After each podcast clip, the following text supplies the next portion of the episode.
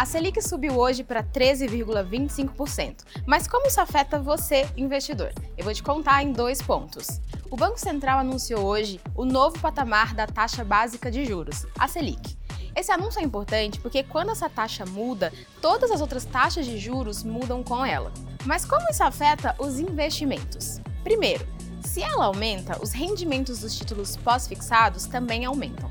Pós-fixado é aquele tipo de título de renda fixa que fica atrelado a um índice. Um exemplo disso é o Tesouro Selic. Segundo, com a Selic mais alta, os títulos pré-fixados ou híbridos podem render menos em relação ao patamar anterior.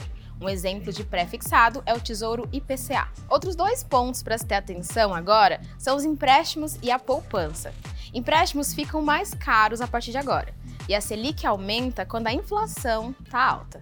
E inflação alta significa que seu dinheiro na poupança está perdendo valor.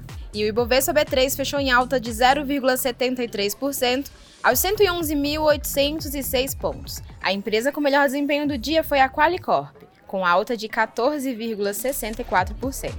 O dólar fechou em R$ 5,11, o euro em R$ 5,30. Não se esqueça de seguir a B3 nas redes sociais. Boa noite, bons negócios e até amanhã. Não tem pregão, mas tem Minuto B3.